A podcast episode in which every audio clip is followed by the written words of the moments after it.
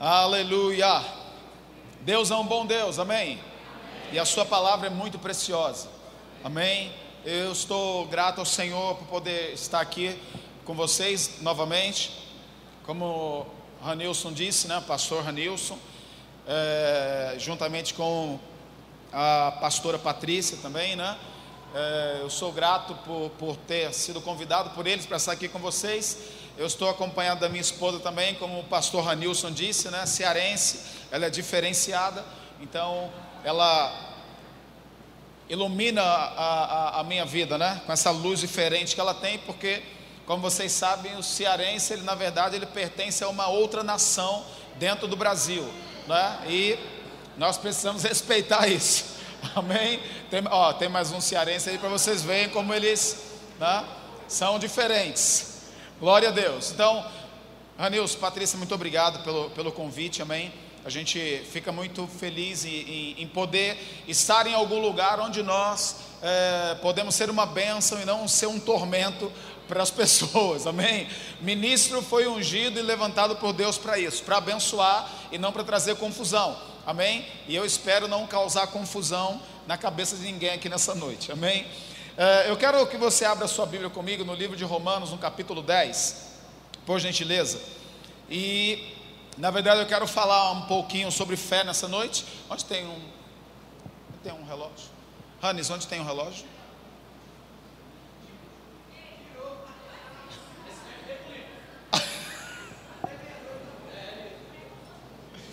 Não, não vou fazer isso não por causa da lei da semeadura, né? Se eu plantar, eu vou colher isso. Eu não posso fazer isso, não. Romanos capítulo 10. Todos encontraram aí? Amém. Eu vou ministrar essa noite sobre fé. E.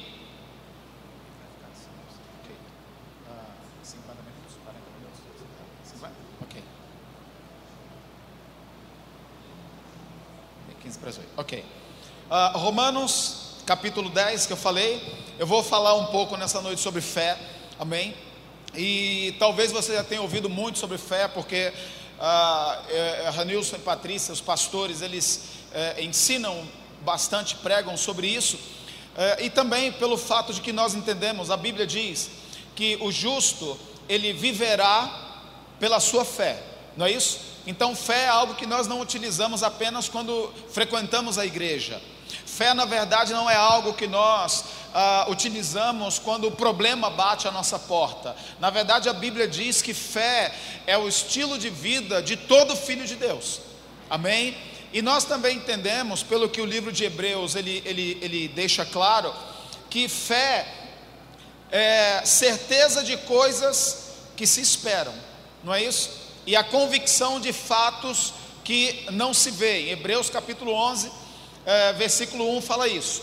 E aí o versículo 6 também deixa claro que o que agrada a Deus é fé.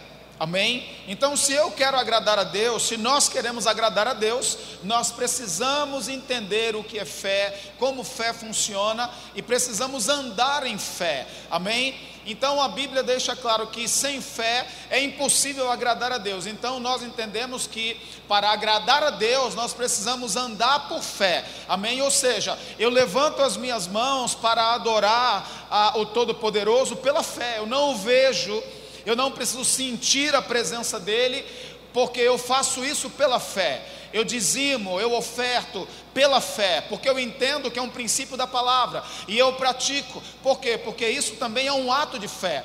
Eu imponho as mãos sobre os enfermos e, e, e libero a palavra sobre a vida deles. Isso é um ato de fé. Amém? Então a Bíblia diz que o justo ele viverá pela sua fé. Mas ao mesmo tempo, queridos, nós temos ah, algumas dificuldades para entender a simplicidade da fé. E na maioria das vezes, ela começa a não funcionar para nós. Na verdade, eu não diria que a fé não funciona. A fé sempre vai funcionar. Você pode dizer isso comigo? A fé, a fé. sempre vai funcionar. Agora, o que nós precisamos entender é que é, Deus, na verdade, Ele é, é, estabeleceu meios para que a fé funcione. Ele não vai mudar de ideia. Quem precisa se adaptar ao método de Deus somos nós, e não ele se adaptar ao nosso.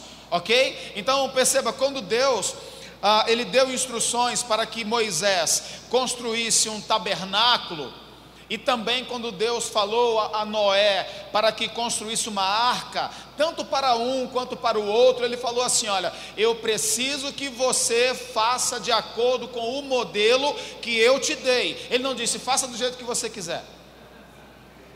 Amém. Ele não disse, ó oh, Noé, ao invés de uma arca, faz uma jangada, tá bom. Não, ele disse, faça de acordo com o modelo. Isso quer dizer que o que funciona é o modelo que Deus estabeleceu, ok? Então, é, perceba algo interessante. É, Romanos, é, Hebreus capítulo 11, versículo 1 diz que fé é a certeza das coisas que se esperam. Então, às vezes, irmãos, nós temos alguns problemas em relação a liberar a fé acerca de algo que a palavra ela está dizendo que é nosso, porque nós ainda não estamos vendo. E aí ficamos pensando assim: ah, mas se eu começar a falar que eu estou curado ah, estando doente, eu estou mentindo, então eu não posso mentir. Ei, na verdade, você não está mentindo, você só está concordando com Deus. Amém? Nós não precisamos nos sentir bem primeiro, irmãos, para depois dizer, pelas pisaduras de Jesus eu estou curado, porque fé é certeza das coisas que se esperam. Então, se você ainda não tem nas mãos, não tem nada de errado você concordar com a Bíblia, porque fé é certeza do que você espera, porque depois que você recebeu, basta falar fé sobre o assunto. Amém? Ele também diz: é a convicção de fatos que não se veem, ou seja, você e eu, quando estamos liberando a palavra, irmãos, mesmo que aquilo ainda não ah, ah, se concretizou na tua e na minha vida, você não está mentindo. Você e eu estamos apenas concordando com Deus. Amém? Fala comigo, fé, certeza das coisas que eu espero. Então entenda, se você está esperando e ainda não chegou, você está no caminho certo, só continue dizendo eu tenho. Você não está mentindo quando você fala isso. Amém? Quando você diz, pelas pisaduras de Jesus, eu estou curado, mas você tem um diagnóstico médico lá dizendo que você está é, enfrentando uma adversidade é, é, em uma determinada área da tua vida, você não está dizendo que o médico é endemoniado, é filho do diabo, não, ele pode ser um filho de Deus também.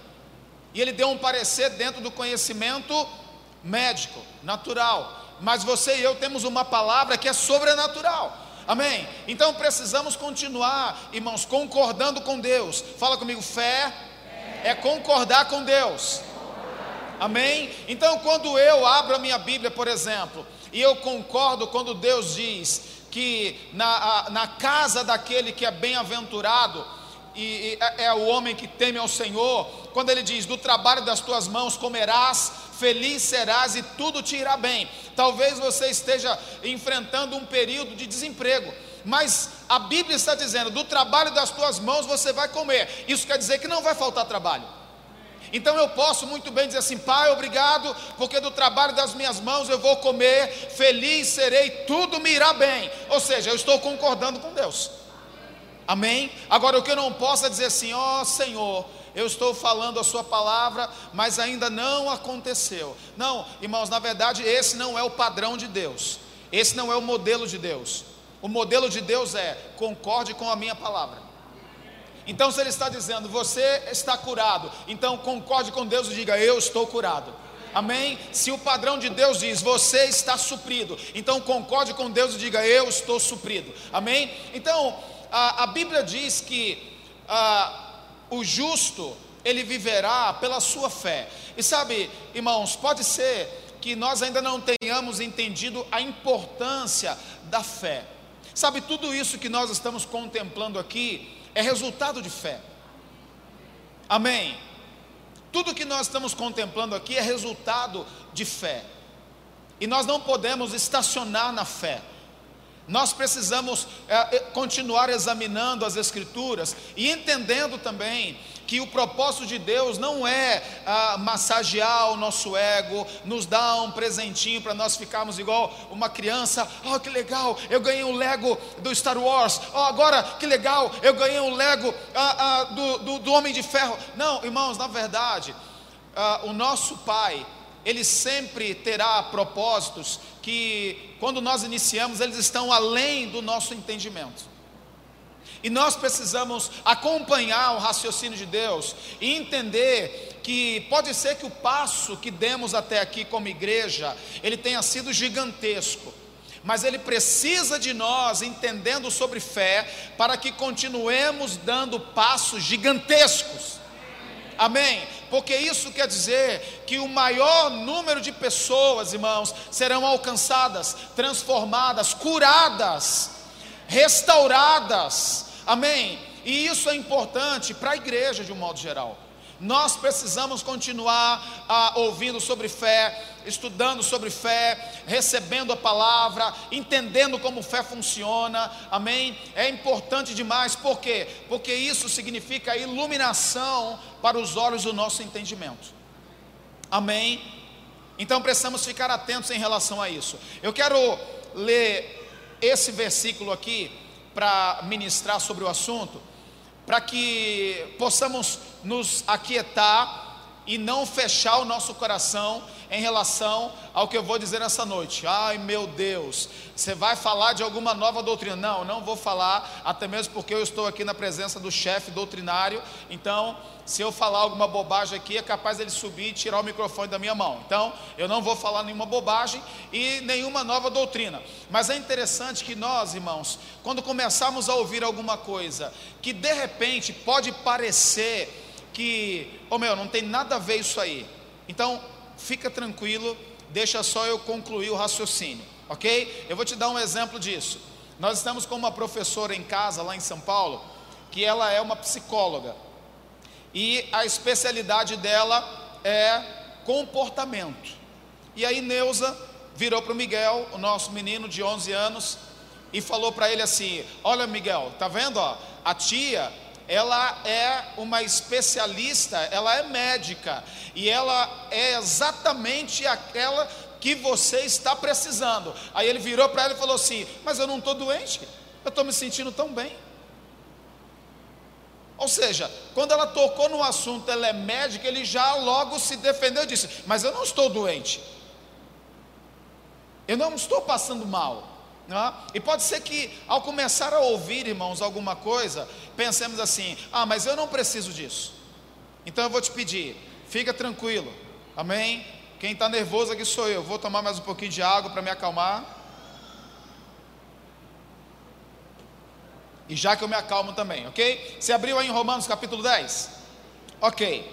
Então vamos lá. O apóstolo Paulo aqui falando a respeito dos seus irmãos, dos seus compatriotas ah, ele começa dizendo assim: olha, irmãos, Romanos capítulo 10, verso 1: Irmãos, a boa vontade do meu coração e a minha súplica a Deus a favor deles, deles, né, os seus compatriotas, os judeus, né, ou hebreus, israelitas, no caso, como ele fala no capítulo 9, é para que sejam salvos e ele fala assim: porque lhes dou testemunho de que eles têm zelo por Deus, porém não com entendimento. Você pode dizer isso comigo? Zelo por Deus, sem entendimento. Ok. E aí ele fala assim: olha, porquanto desconhecendo a justiça de Deus e procurando estabelecer a sua própria, não se sujeitaram a que vem de Deus. Eu vou repetir isso aqui. Ele fala assim: olha, porque, porquanto desconhecendo a justiça de Deus e procurando estabelecer a sua própria, eles não se sujeitaram a que vem de Deus. Olha que o apóstolo Paulo está dizendo aqui: olha eu oro pelos meus irmãos, eu oro pelos israelitas, e ele fala assim: olha, eu, eu, eu digo que eles são zelosos por Deus, mas eles não têm o entendimento de Deus. E ele fala assim: olha, porque eles, pelo fato de desconhecerem a justiça de Deus, eles estabeleceram a sua própria justiça, ó, desconhecendo a de Deus, estabeleceram a sua própria e não se sujeitaram à justiça de Deus. Como ele diz aqui, olha, e não se sujeitaram a que vem de Deus. Isso aqui, queridos, acontece conosco quando nós ouvimos algo, não entendemos, não temos o entendimento de como aquilo se processa, funciona e automaticamente nós estabelecemos o nosso método, a nossa visão. Agora, olha o perigo: quando nós estabelecemos a nossa visão, nós rejeitamos a visão de Deus. Isso é sério, não é? Não é verdade? Isso é muito sério. Quando nós, por exemplo, não entendemos a vontade de Deus sobre cura, Aí nós estabelecemos o nosso raciocínio e aí rejeitamos aquilo que vem de Deus. Quando nós não entendemos a vontade de Deus acerca, por exemplo, de uma vida abundante, nós estabelecemos o nosso padrão e automaticamente rejeitamos o padrão de Deus. O que, que é isso? Paulo fala assim: olha, são pessoas que amam a Deus, mas elas não têm o entendimento a respeito de Deus.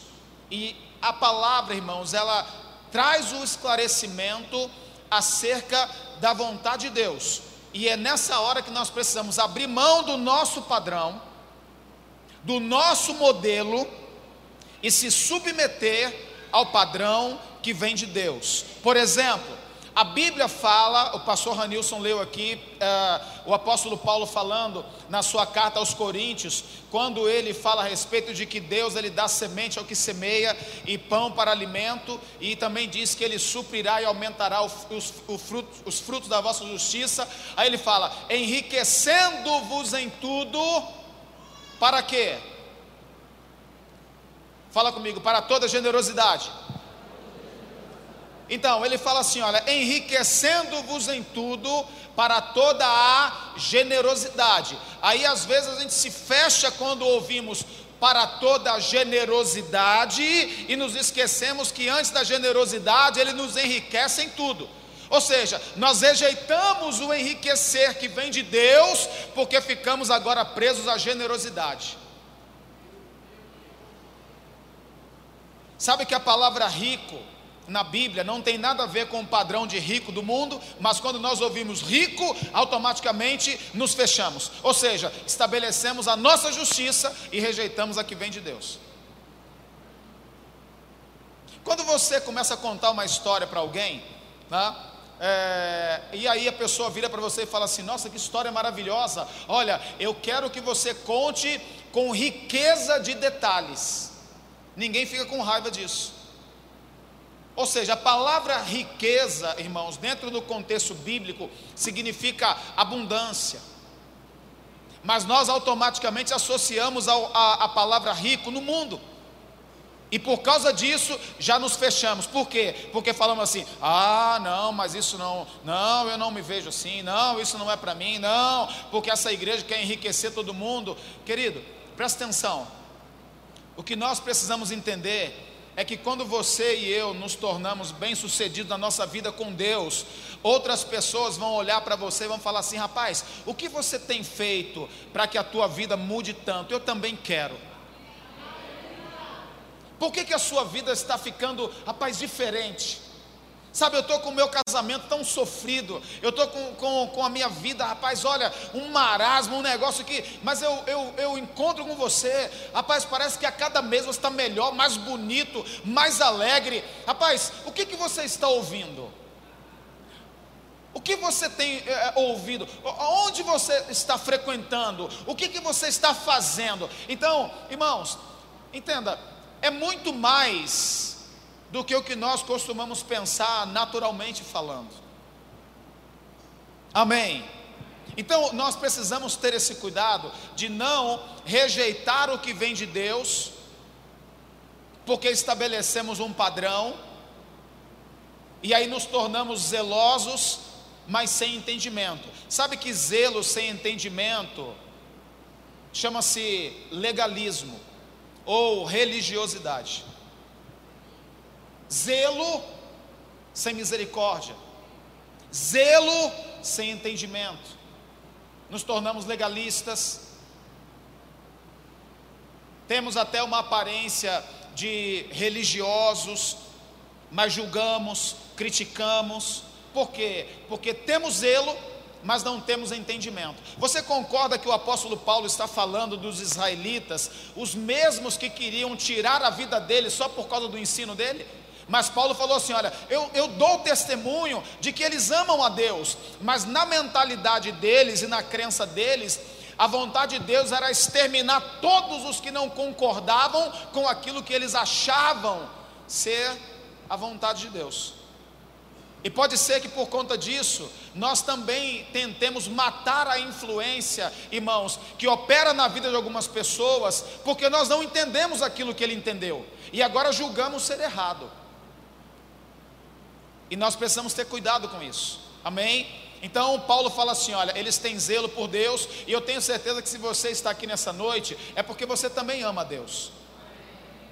Agora, vamos deixar que o entendimento de Deus faça parte da nossa vida, para que possamos ser de fato, irmãos, frutíferos no reino de Deus. Amém? Eu tenho certeza que é, é, essa é a vontade de Deus. Nós só precisamos entender como é que é o modelo dele para que as coisas funcionem na nossa vida. Amém? Tendo dito isso, eu quero que você abra a sua Bíblia no livro de Eclesiastes, por gentileza.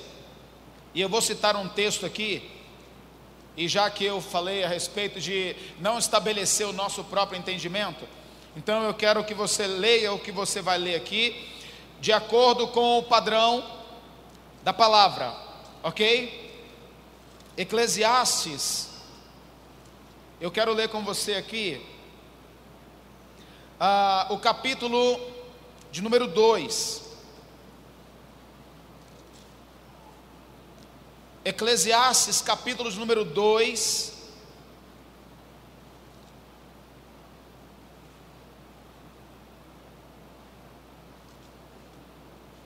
Nós temos aqui um livro que foi escrito por Salomão, e aí ele começa a falar de algumas coisas que ele viu na terra, tá certo? Na verdade, ele teve uma vida que, dentro do, do, do, do, entendimento dele, foi uma vida muito boa. Olha, ele fala: Eu vi de tudo debaixo do céu.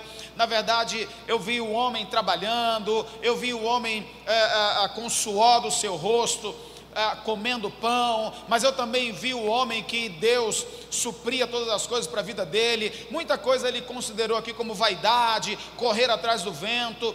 Na verdade, ele começa a citar que ele viu muitas coisas enquanto ele viveu. Se doou para estudar, para alcançar a sabedoria, o conhecimento. Na verdade, quando ele é, é, inicia o seu reinado, ele pede a Deus um coração para entender, para que ele pudesse julgar de forma reta, ok?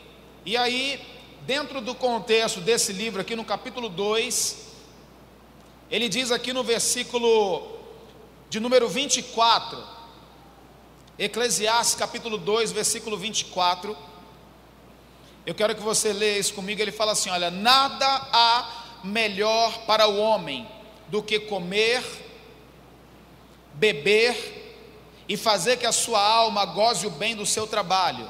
No entanto, vi também que isso vem da mão de quem? Ok. Pois separado deste, ou seja, separado de Deus, quem pode comer ou quem pode alegrar-se? Porque Deus dá sabedoria, conhecimento e prazer ao homem que lhe agrada, mas ao pecador ele dá trabalho para que ele ajunte, amontoe, a fim de dar aquele que agrada a quem? A Deus. Eu, eu acho que, pelo, pelo tom de vocês, é, eu acho que eu não, não, não li o versículo certo, mas deixa eu ver se é isso aqui mesmo. Então ele fala assim: olha, verso 26. Porque Deus dá sabedoria conhecimento e prazer ao homem que lhe agrada. Mas ao pecador, ele dá trabalho para que ele ajunte, amontoe a fim de dar aquele que agrada a Deus. Isso está escrito na sua Bíblia, não está? Ok. É interessante que existe um outro, é, um outro versículo também é, nas Escrituras, irmãos, que diz que a riqueza do ímpio ela é depositada, olha só, sobre o justo. Não é isso? Alguém fica feliz com isso aqui?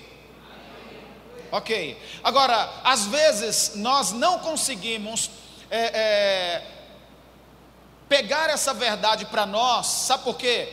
Porque na maioria das vezes nós não falamos, mas pensamos assim: ah, eu não acredito nisso.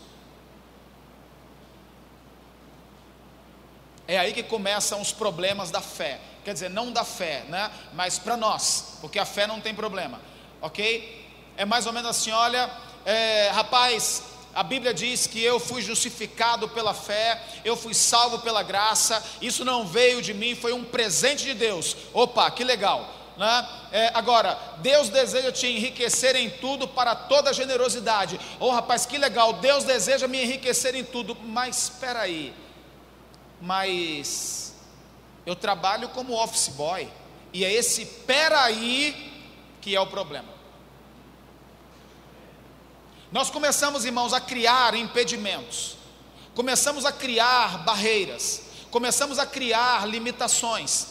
Por quê? Porque ainda não entendemos o propósito da vida com Deus. O propósito da vida com Deus, querido, não é frequentar uma igreja, dirigir um carro zero, ficar fazendo festa. Não, irmãos, o propósito de Deus é exatamente aquilo que ele pré-anunciou a Abraão: é abençoar a todas as famílias da terra. Mas para que isso aconteça, nós primeiro temos que entender o Evangelho. Nós primeiro temos que entender a fé, nós primeiro temos que entender a palavra, nós primeiro temos que entender essa poderosa salvação. Amém, queridos? Irmãos, tudo aquilo que Deus te chamar e me chamar para fazer, vai estar muito além do teu e do meu bolso. E se nós não começarmos a acreditar nos recursos ilimitados de Deus, nós não vamos cumprir o propósito de Deus. Amém? Então presta atenção. Quando nós lemos a Bíblia dizendo que a riqueza do ímpio é depositada na conta do justo, aí automaticamente pensamos assim: ah, mas eu não acredito nisso. Como é que alguém vai depositar uma riqueza na minha conta? Ei, ele não estava falando de depósito bancário, porque naquela época não existia banco e nem caixa eletrônico. Ok? Então vamos deixar essa incredulidade de lado e vamos ficar com o que a Bíblia diz. Amém? A palavra ali, irmão, significa amontoar para entregar.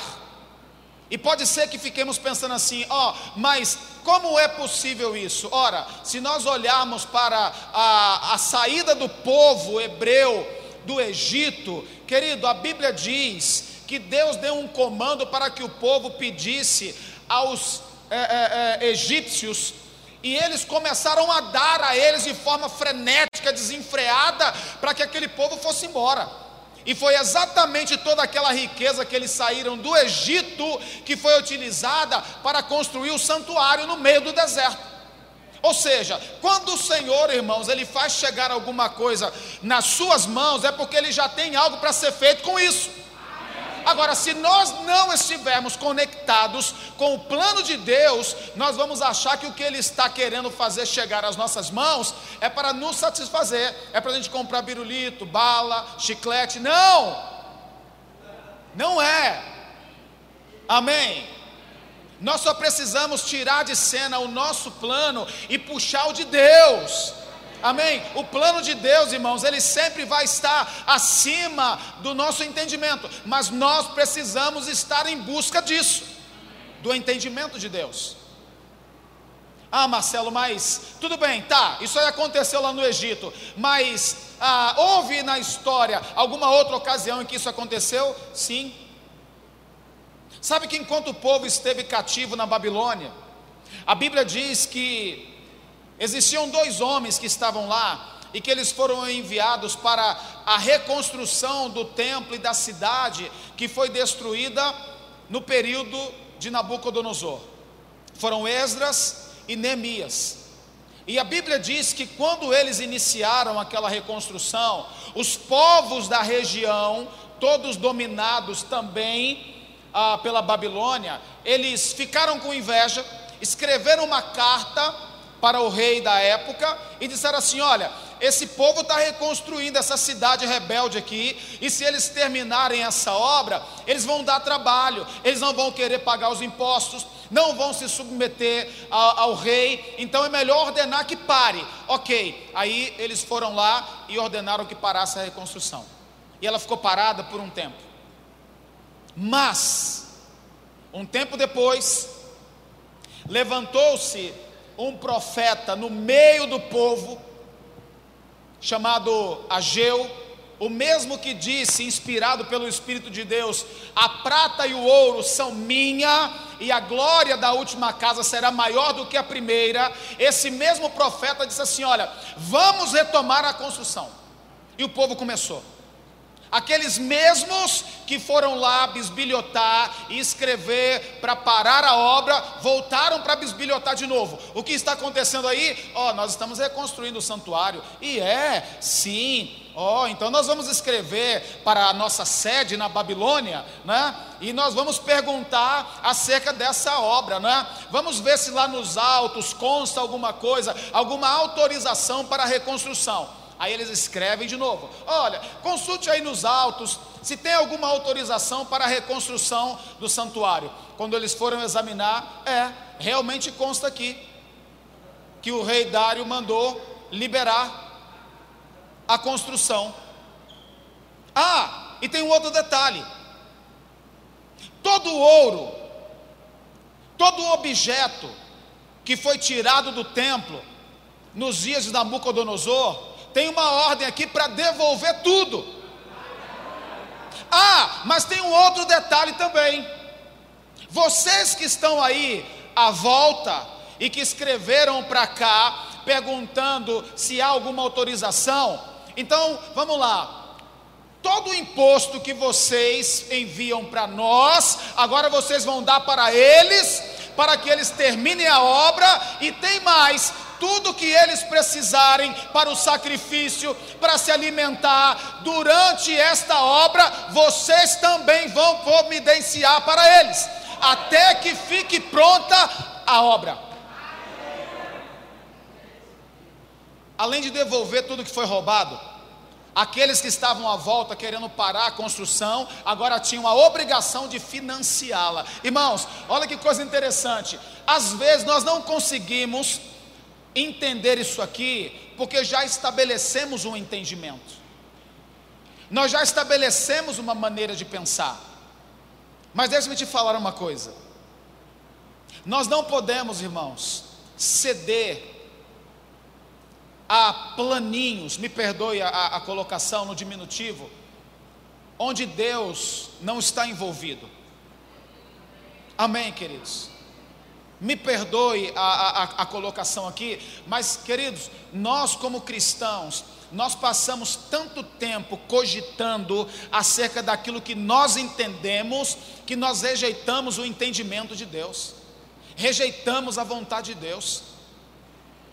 Sabe que a vontade de Deus para nós, para você e eu, é que alcancemos o maior número possível, por meio da nossa vida, por meio da vida de Deus em nós por meio da excelência de Deus em nós, por meio da alegria do Senhor em nós, amém? Por meio desse ânimo, desse fôlego, desse fogo do Espírito, irmãos. Mas para que isso aconteça, nós temos que abrir mão da nossa maneira de pensar e ficar com aquilo que Deus fala, amém? Oh, Marcelo, tudo bem, mas. Ah, tá, depois eu vou conferir em casa se isso está escrito no livro de Esdras mesmo. Faça isso, confira. Ah, mas e me fala sobre isso aí no Novo Testamento, porque, rapaz, você há de convir que essas duas referências, elas estão no Antigo Testamento, né? E aí a gente nem para para pensar que está escrito lá, nós estamos em uma superior promessa, superior aliança, e deveria estar acontecendo em maior medida, mas tudo bem. Livro de Atos. Ali está José, também chamado de Barnabé, natural de Chipre, levita, chamado também de filho da consolação ou da exortação. A Bíblia diz que ele chega e juntamente com os apóstolos, ele com o entendimento do reino de Deus, da causa de Jesus Cristo, ele vai lá, pega uma terra, vende e entrega todo aquele valor aos pés dos apóstolos, né? Na nossa cabeça pode pensar assim: ah, mas eles pegaram o dinheiro e colocaram lá nos pés. Não, eles disseram assim: olha, isso aqui é para a causa de Cristo, isso aqui é para a propagação do reino de Deus, ok? Legal.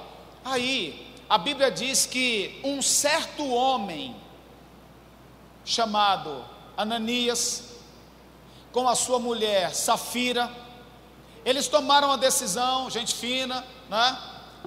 Tomaram a decisão de pegar uma terra, porque eles viram José fazendo isso, vender. Aí, ao invés de entregar todo o dinheiro, eles decidiram ficar com uma parte e entregar o restante, não é isso? E aí a Bíblia diz que eles fizeram aquela oferta, saíram.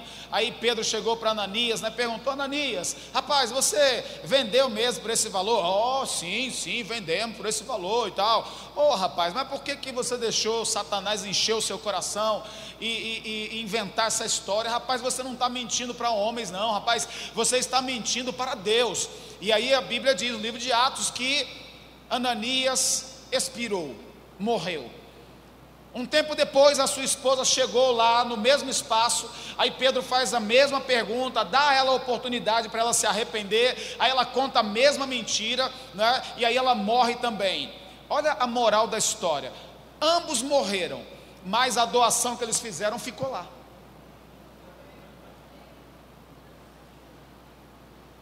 Não tinha nada a ver com a igreja. Os caras estavam de olho, sabe, em, em, em, aparecer, em ter um lugar, sabe, de, de evidência, ser lembrado como José também. Mas irmãos, é fato que, uh, uh, naturalmente falando, né, eles se deram mal, mas o dinheiro que eles entregaram ficou lá para ser utilizado para o reino de Deus. Então, entenda uma coisa: quando nós falamos, irmãos, da causa de Cristo, nós não podemos criar barreiras, nós não podemos limitar a nossa maneira de pensar.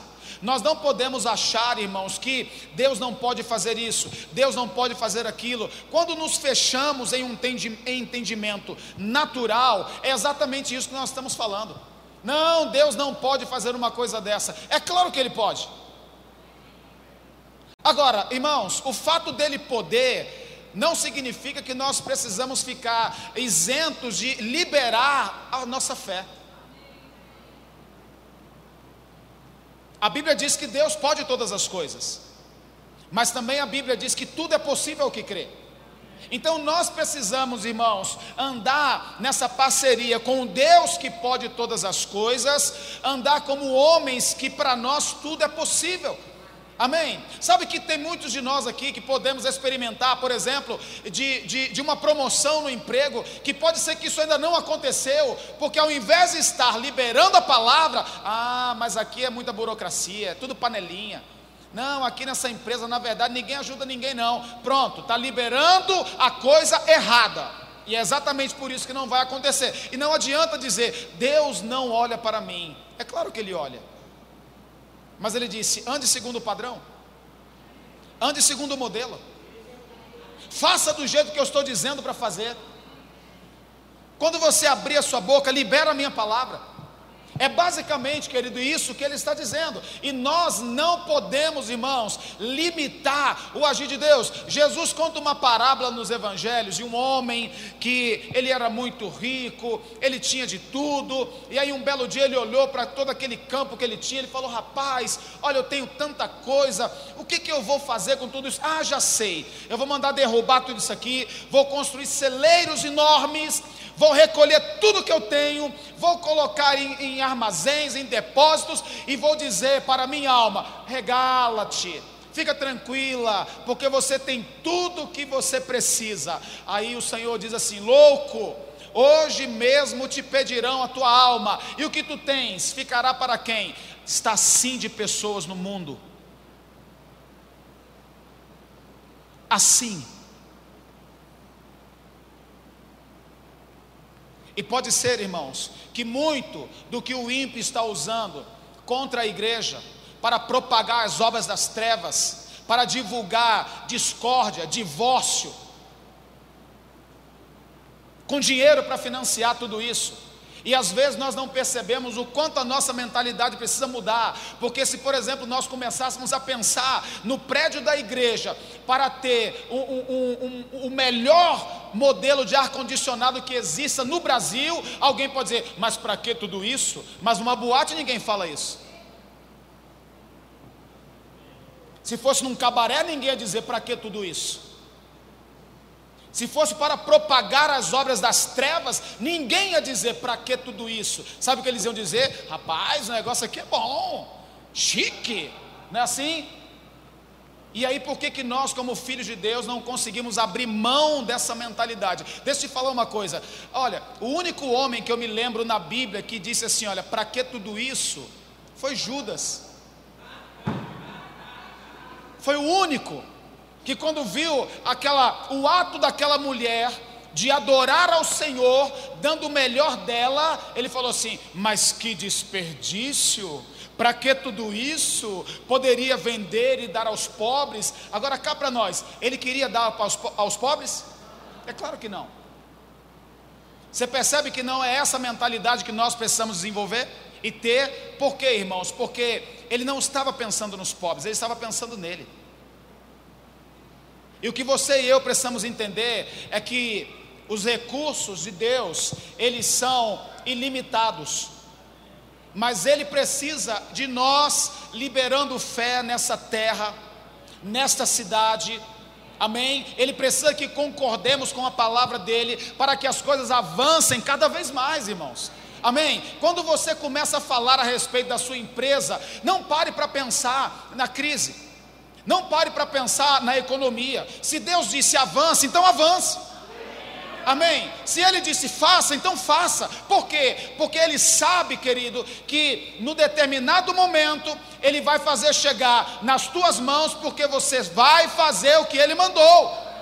Amém? E não é para comprar bala, para comprar pirulito, não, irmãos. O que chega às nossas mãos, nós, você concorda que o reino de Deus está dentro de você?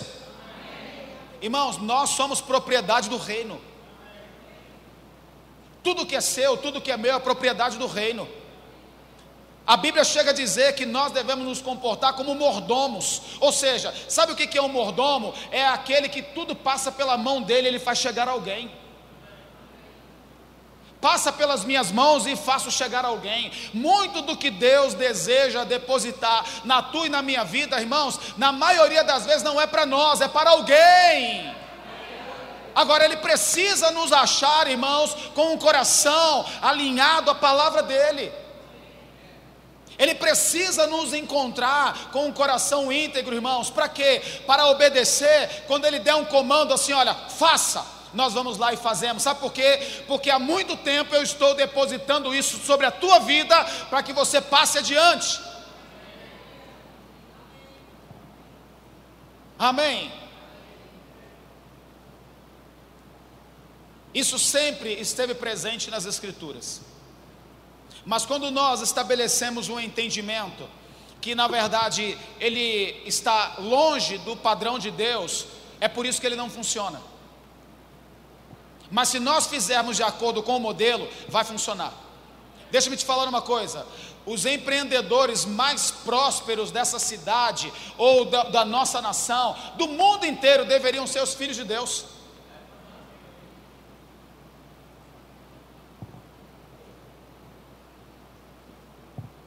Os empreendedores bem-sucedidos da face da terra deveriam ser, eu vou dizer de novo porque eu acho que não saiu aqui, deveriam ser os filhos de Deus. O problema, irmãos, é que nós não conseguimos ver um meio para que isso aconteça. Deixa-me te falar isso. É exatamente aí que entra a fé. Porque às vezes nós começamos a liberar alguma coisa, um dia, dois dias, três dias, oh, mas já faz tempo que eu estou ouvindo o pastor falar sobre isso. O novo tempo já chegou, a melhor fase, oh, já começou, ah, e aí nós olhamos e falamos assim: é, só chegou para ele, porque para mim não chegou nova fase alguma.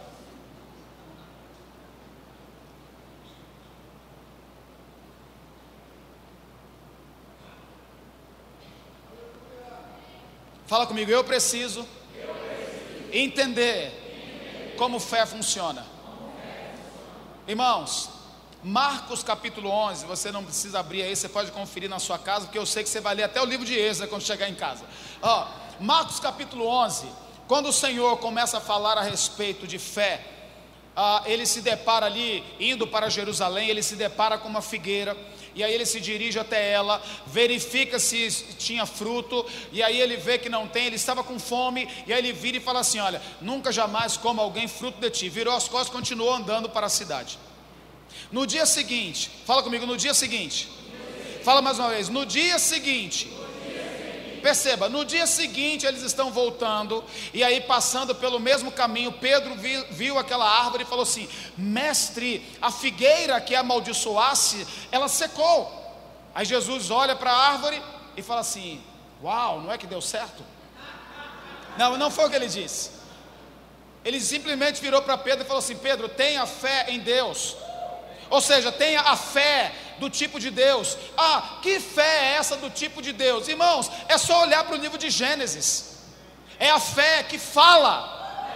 Amém? Às vezes nós ficamos pensando assim: ah, mas que fé é essa bendita de Deus? A fé bendita de Deus é aquela que diz assim: olha, haja e ouve, haja e ouve, haja e ouve, haja e ouve. Essa é a fé do tipo de Deus. Agora, o problema é que às vezes nós estamos estabelecendo o nosso entendimento, temos zelo por Deus, mas não entendemos a maneira como funciona, aí criamos o nosso método, e o nosso não funciona. No dia seguinte, eles voltaram, não foi isso? E aí a Bíblia diz que Pedro viu aquela árvore. Agora, olha que coisa interessante. No mesmo livro de Marcos, no capítulo 4, no versículo 26, ah, Jesus começa a falar a respeito da parábola que o subtítulo chama ali a parábola da semente. Aí ele fala assim: olha, o reino de Deus é assim, como se um homem lançasse semente à terra e fosse dormir e levantar de dia e de noite, e a semente começa a brotar sem ele saber como? Aí ele fala assim: a terra por si só frutifica, não é isso? Então presta atenção, ele dá um exemplo ali, querido, que ele deixa bem claro: olha só, você vai liberar essa palavra, a palavra é a semente, e essa palavra ela vai levar um tempo para começar a mostrar resultado visível, mas dentro da terra ela já está operando. E ele falou assim: Olha, e aí esse homem planta a semente, e ele vai deitar de dia e de noite, irmãos, ele deixa claro: vai levar um tempo para que ela comece a brotar, mas ele ainda fala: isso ainda não é a totalidade dela, porque vai brotar erva, depois a espiga, e depois o grão cheio na espiga, e aí vem o tempo da ceifa. Lucas capítulo 17.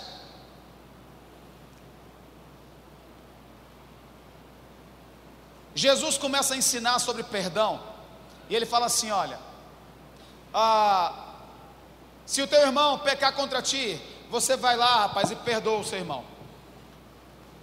E aí, ele depois fala assim: Ó, quer saber? Se ele errar contigo sete vezes no dia, e se mostrar arrependido, chegar para você e falar assim: Olha, eu estou arrependido, me perdoe. Aí Jesus falou assim: Olha, você vai ter que perdoar. Aí Pedro vira e fala assim: Senhor, a gente não tem fé para isso aí não. Aumenta a nossa fé. Ó, foi o que Pedro disse. Aí Jesus virou para ele e falou assim: Pedro, deixa eu te explicar uma coisa. Rapaz, deixa eu te ensinar como é que fé aumenta. Você não tem que orar, ah, aumenta a minha fé. Se você tiver uma fé como um grão de mostarda, ele não disse igual, ele não, não disse também do tamanho, ele disse como um grão de mostarda. E depois ele explica o que é essa fé como um grão de mostarda. É considerada a menor das sementes, mas uma vez lançada na terra, ela cresce dá uma das maiores hortaliças a ponto de abrigar as aves do céu. Ou seja, ele estava dizendo assim: Pedro, deixa eu te ensinar uma coisa: fé para crescer, ela precisa ser colocada em ação. Se você quer sair do nível de fé em que você está, então coloque-a em prática, porque ela vai começar pequena, mas se você perseverar, ela vai continuar crescendo, crescendo, crescendo, crescendo. Irmãos, resumindo, o padrão de Deus, a fé de Deus é uma fé crescente. Amém? É uma fé crescente. E aí, olha o que é interessante dentro daquele, a, a, daquela conversa, ele fala assim: entenda, se você tiver esse tipo de fé, você vai dizer àquela moreira: arranca-te, transplanta-te para o mar. Agora, olha a coisa absurda da história. E ele disse: e ela vai ter que te obedecer. O grande X da questão é que às vezes nós falamos algo, né? Ah, em nome de Jesus eu tenho. Aí não aconteceu, no momento em que nós estabelecemos que deveria. Aí começamos a dizer: está vendo? Não funciona. No mesmo capítulo de Lucas 17, Jesus, ele está em Samaria, e aí tem dez leprosos do lado de fora da cidade, porque não podiam entrar, eram imundos, né, para eles. E eles estão gritando lá de fora: Jesus, oh, tem misericórdia da gente, Olha, nós estamos padecendo aqui, rapaz, essa doença louca aqui, todo mundo caindo nos pedaços, cheio de ferida, e, e oh, tem misericórdia de nós. Jesus gritando, Jesus dentro da cidade e eles lá de fora. Aí o Senhor dá aquela olhada, tipo, tem alguém falando alguma coisa lá do outro lado, aí você ouve assim, Senhor! Aí quem é aqueles caras lá? Não, são dez leprosos que estão ali fora ali pedindo para você ter compaixão deles. Aí Jesus vira e fala assim: ó, vai se apresenta ao sacerdote. Aí eles ouviram aquilo. A Bíblia diz, Lucas 17, que eles foram se apresentar ao sacerdote. A minha pergunta é: eles estavam curados quando eles foram se apresentar ao sacerdote? Não, mas o livro de Lucas diz: e seguindo eles foram curados. Espera aí, ei, você está curado? Aí, rapaz, eu estou, e você também? Ai meu Deus! Eu estou curado. Irmãos, por que, que aquilo aconteceu? Porque eles decidiram ir.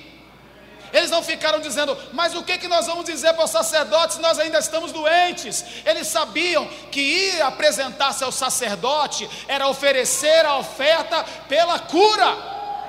Eles decidiram ir, irmãos. Agora entenda algo: quando foi que eles foram curados? Enquanto iam, enquanto iam. Ou seja, a Bíblia deixa claro que pode ser enquanto você está andando hoje. Pode ser no dia seguinte, como foi com a figueira, irmãos. Pode ser um dia, dois dias, três dias depois, como foi ah, no caso dele ter dito a respeito, querido, da amoreira. Irmãos, o que importa é que fé quando ela é liberada, ela já está funcionando. Esse é o X da questão. Eu não posso esperar, irmãos, que as coisas aconteçam primeiro, para depois eu falar: Oh Senhor, obrigado porque eu tenho, obrigado, Pai, porque eu estou prosperando, obrigado porque a minha empresa é um sucesso. Agora eu acredito que é, porque olha a conta, olha o extrato. Se nós não decidirmos sair andando, enquanto as coisas ainda não aconteceram, querido, nós não veremos isso acontecer. Uma vez Daniel, ele estava no cativeiro, e ele indignado com aquela situação, a Bíblia diz que ele pegou o rolo do livro do profeta Jeremias, e ele falou: Rapaz, eu acredito que Jeremias falou alguma coisa sobre esse tempo de exílio na Babilônia, deixa eu ver, porque eu lembro alguma coisa dele ter dito um tempo que isso aconteceria, e ele começou a ler o livro, e ele encontrou lá, que o tempo seria de 70 anos. E ele começou a dizer: rapaz, isso já passou, está no tempo. E a Bíblia diz que ele começa a orar, reconhecer a condição do seu povo, começa a orar pelo seu próprio povo, ele começa a dizer: Senhor, eu sei que nós nos desviamos da tua palavra, eu sei que andamos errado, Pai, mas a Sua palavra diz que seria exatamente esse o período, então eu creio na tua mão, eu creio no teu livramento. E ele começa a orar acerca da condição do seu povo, irmãos. E aí, um tempo se passou, e aí apresenta-se a ele um anjo, e fala para ele: Daniel, Daniel, opa, rapaz, você é um camarada, ó, gente boa, amado. Deixa eu te falar uma coisa. Eu vim aqui por causa das suas palavras. A razão pela qual eu estou aqui é por causa das suas palavras. Ah, outra coisa, Daniel, deixe-me te dizer isso. Desde o primeiro dia em que você passou a orar e a prantear com jejuns ao Senhor, eu fui enviado desde o primeiro dia, mas eu fui resistido pelo príncipe da Pérsia e eu consegui chegar aqui 21 dias depois. Agora presta atenção onde eu quero chegar, irmãos. Não interessa se ele apareceu 21 dias depois. O que importa é que ele deixou bem claro: quando você começou a falar, foi quando você começou a falar e não cessou, eu já recebi uma ordem: vá, vá e libere sobre a vida dele o que eu tenho para dizer. Irmão, quando você começa a dizer, pai, obrigado, porque eu sou um sucesso. Isso foi liberado para a tua vida. Agora presta atenção: qual a razão por que você deseja ser um sucesso? Para quê? Não tem nada a ver com aquela musiquinha tem sabor de mel, não, né? Para ficar mostrando para os outros, né? Agora todos vão ver. Você que não quis me ajudar, agora eu estou aqui em cima. Você vai assistir o meu sucesso. Ei, irmãos, isso não tem nada a ver com a atitude de um coração de filho de Deus, não. Amém. A questão é: para que, irmãos? Por que nós desejamos ser homens e mulheres bem-sucedidos? O nosso coração está no reino, porque se estiver, quando nós abrimos a boca e falamos, Pai, onde eu coloco a minha mão, prospera. Agora, pode ser que não prosperou hoje, amanhã, depois de amanhã, irmãos, a questão é: continue falando. Amém? É assim que a fé funciona amém, pelas pisaduras de Jesus, eu estou curado. Vou ao médico, olha, aqui está dizendo que você ainda está mal, Pai, obrigado, pelas pisaduras de Jesus, eu estou curado. Volto no médico no dia seguinte, olha, o exame aqui está dizendo que você está quase morrendo, Pai, obrigado, porque eu não morrerei, antes viverei e anunciarei as grandezas do meu Deus, irmãos. É assim que fé funciona, querido tem que ser de acordo com o padrão, tem que ser de acordo com o modelo, amém? Eu tenho visto pessoas, irmãos, que estão andando em um nível de fé acima da média, porque se recusam a fechar a boca para a palavra de Deus, eles se recusam a falar, irmãos, algo que não concorde com essa verdade. Eu tenho um amigo no Rio de Janeiro, que quando ele começou a administrar um restaurante, ele falava assim: olha eu quero fila na porta do meu restaurante. Ele dizia isso todos os dias. Todos os dias. E aí, como é que você está, rapaz? Estou bem. Crescendo cada vez mais. Subindo com asa como águia. Correndo e não me cansando. Caminhando e não me fadigando. Restaurante, como é que está? Rapaz, uma beleza. A fila quase dobrando na esquina. Se você chegasse lá, você ia ver meia dúzia de gato pingado. Mas ele estava lá falando, falando, falando, falando e falando e falando e falando e falando. Deixa eu te falar uma coisa: esse irmão, ele é um dos maiores, olha só, na área, irmãos, de contribuição para o reino, na parte de ação social, com eh, a clínica de recuperação. Quando nós o conhecemos, dirigia um carro que parecia mais uma ambulância. Não estou falando da espinha do pastor Ranilson, não. Amém? É um outro carro. Querido, e vou te falar uma coisa: se você for ao restaurante dele hoje, você vai ver fila na esquina. Amém? Por quê, irmãos? Porque ele decidiu agir de acordo com o modelo de Deus. Ele não estabeleceu um método que ele achava que fosse. Não, ele decidiu dizer: é assim que vai acontecer. Agora presta atenção como é que as coisas são. E às vezes nós não conseguimos imaginar um Deus de Efésios 3:20 que faz infinitamente mais. Na rua onde é o restaurante dele, existia uma papelaria. E a papelaria fechou. Era uma papelaria grande. Algumas funcionárias da papelaria almoçavam no restaurante dele. E fechou a bendita da papelaria.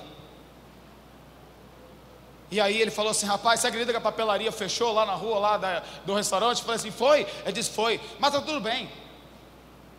Eu sou associado com Deus, Ele é meu pai, eu sou filho. Então eu não dependo da papelaria para ser abençoado. Na verdade, eu já tenho tudo que diz respeito à vida e à piedade. Eu sou filho, eu sou suprido, eu não dependo da papelaria. Queridos, e fechou. Cercaram tudo, começou uma quebradeira, obra na papelaria. Diga aí o que, que virou a papelaria? Uma faculdade. Ó, oh, restaurante dele, ó, teve que abrir até lanchonete para atender à noite. Irmãos, agora por quê? Porque ele decidiu agir de acordo com o padrão de Deus. Então deixa-me te falar algo. A primeira coisa que nós precisamos definir dentro de nós, quando eu paro para pensar em algo vindo da parte de Deus, será que eu estou pensando com um coração que está completamente envolvido no reino de Deus?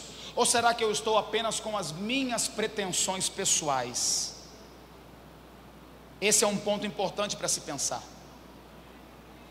Porque se o nosso coração está envolvido com o reino de Deus, eu vou te falar uma coisa: não haverá limites para nenhum de nós não haverá. É a única observação, irmãos, que nós temos que fazer. Se o desejo de você ser um homem bem-sucedido, uma mulher bem-sucedida, é porque o seu coração está envolvido com o reino de Deus,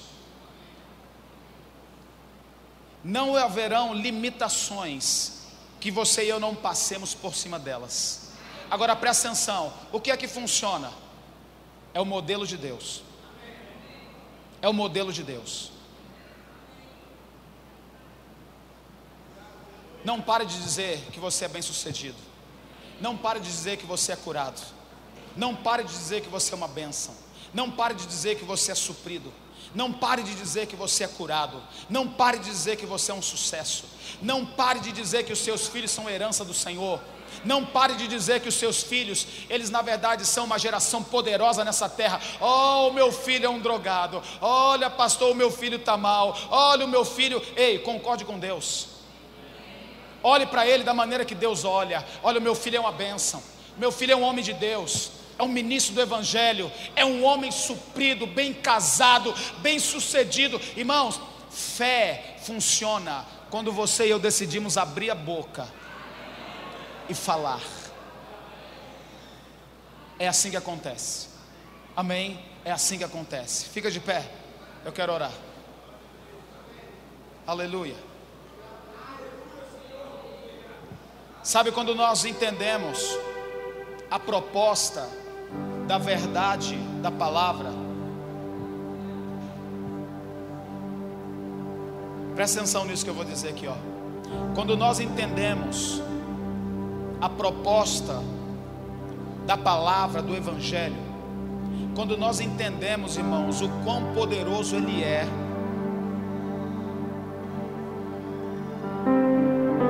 começamos a viver livres de determinadas preocupações que nos assombravam. A cidade em que minha esposa e eu vivemos é uma cidade que há muitos anos ela foi considerada a cidade modelo para tratar tuberculose. Sabe, há um tempo atrás a tuberculose era considerada como uma doença sabe que, olha, não tinha cura, não tinha jeito. Mas hoje, onde ficava esse hospital para tuberculoso, se tornou um parque. As pessoas vão lá para correr, passar o final de semana. Sabe por quê? Porque à medida em que o tempo foi passando, conhecimento na área médica foi aumentando. E começaram a descobrir meios para se tratar aquela doença. E hoje, é uma coisa praticamente rara. Até o hospital lá na cidade não existe mais. Mas há um tempo atrás, quando falava, olha, você está com tuberculose, a pessoa já poderia se preparar para o funeral. Oh, era aquela choradeira. Oh, meu Deus. Oh, e agora? Oh, Senhor, olha, rapaz, não tem jeito e tal. É, infelizmente é isso aí. Mas sabe, irmãos, conhecimento chegou. E quando o conhecimento chegou na área médica, perdeu-se o medo da tuberculose. É isso que o conhecimento da palavra causa nas nossas vidas. Quando o conhecimento chega, nós perdemos o medo da circunstância. Quando a luz da palavra, irmãos, brilha no nosso entendimento, nós perdemos o medo das ameaças do diabo. Nós começamos a dizer assim: não, na verdade isso era assim no passado, hoje não é mais dessa maneira.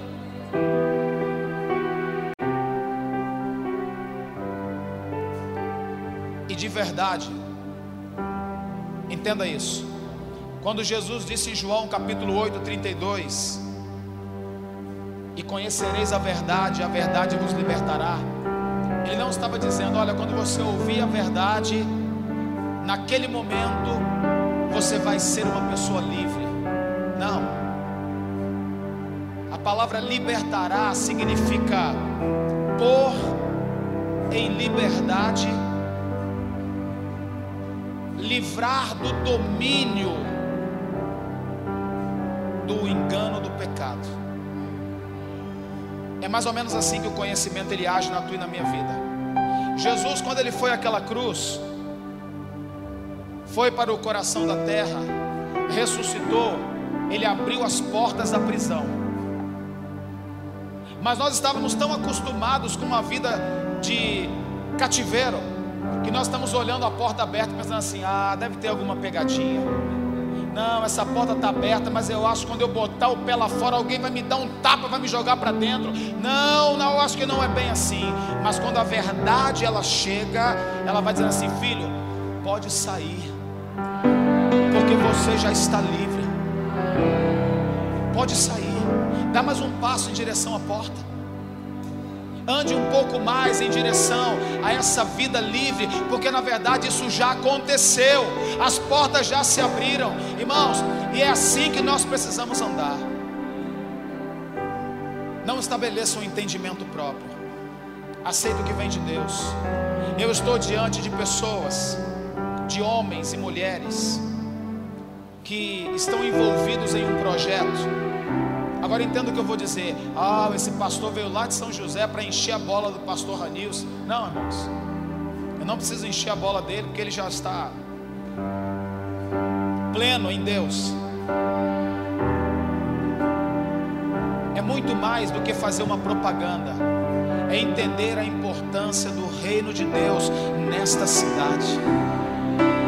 É entender quantas pessoas você pode influenciar porque existe um poder chamado fé operando na tua vida.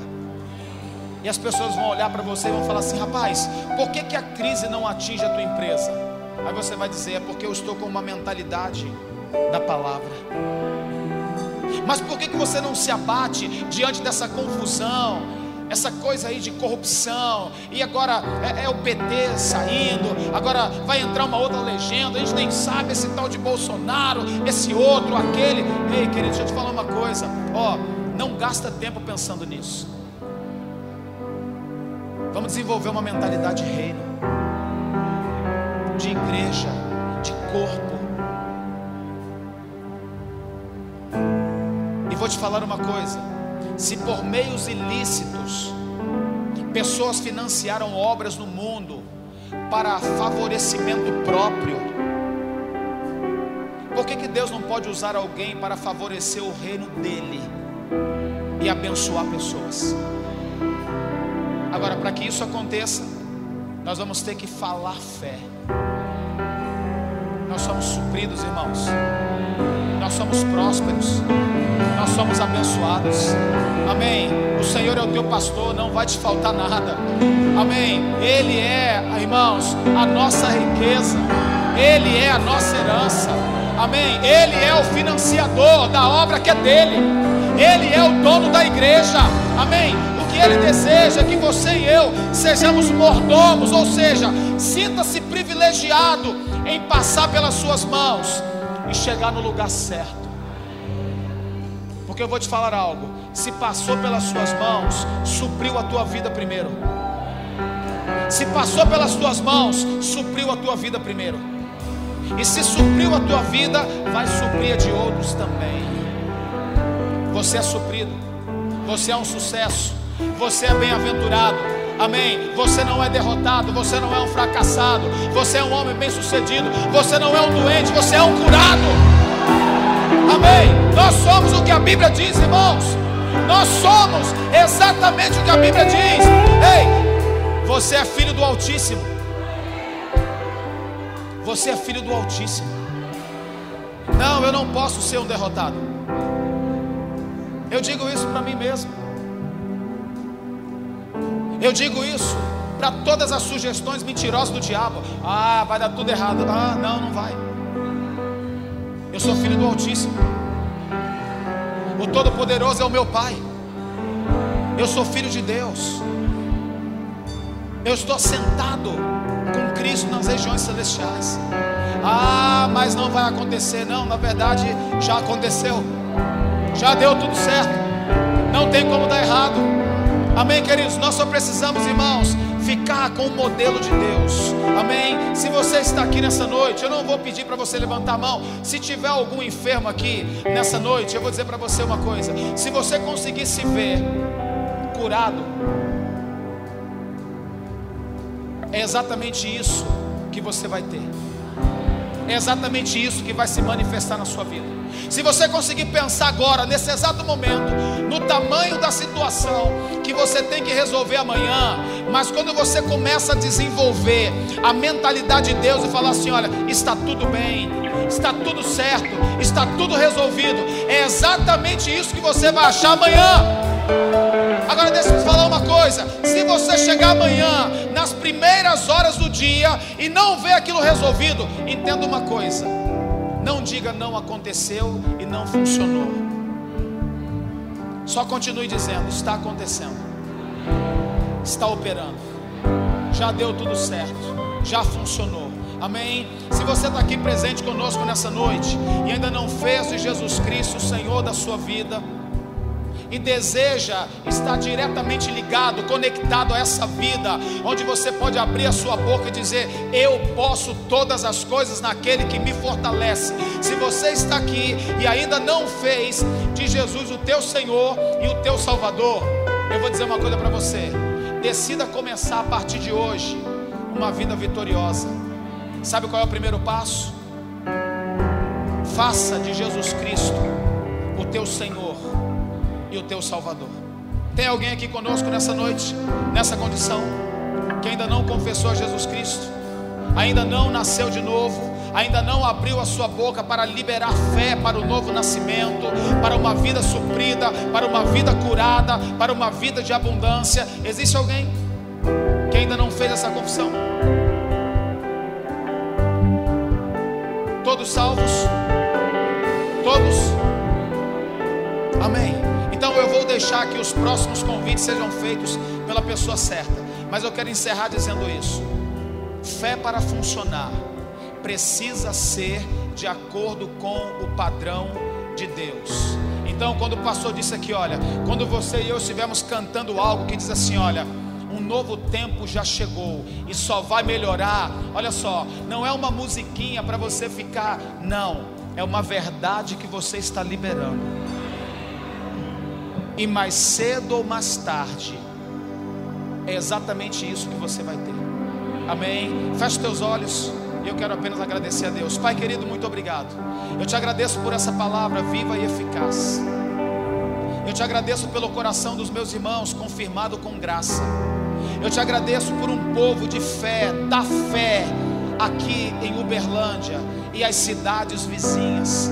Eu te agradeço por um povo que, assim como os de Tessalônica, possamos ouvir falar de uma fé operosa, uma fé frutífera, uma fé que agrada a Deus, um povo que não haverá impossíveis para tudo que eles intentarem fazer, e que o teu nome seja exaltado através da vida desse povo. Essa é a minha oração, em nome de Jesus Cristo. Você pode dizer amém por isso? Você pode dizer louvado seja Deus por isso?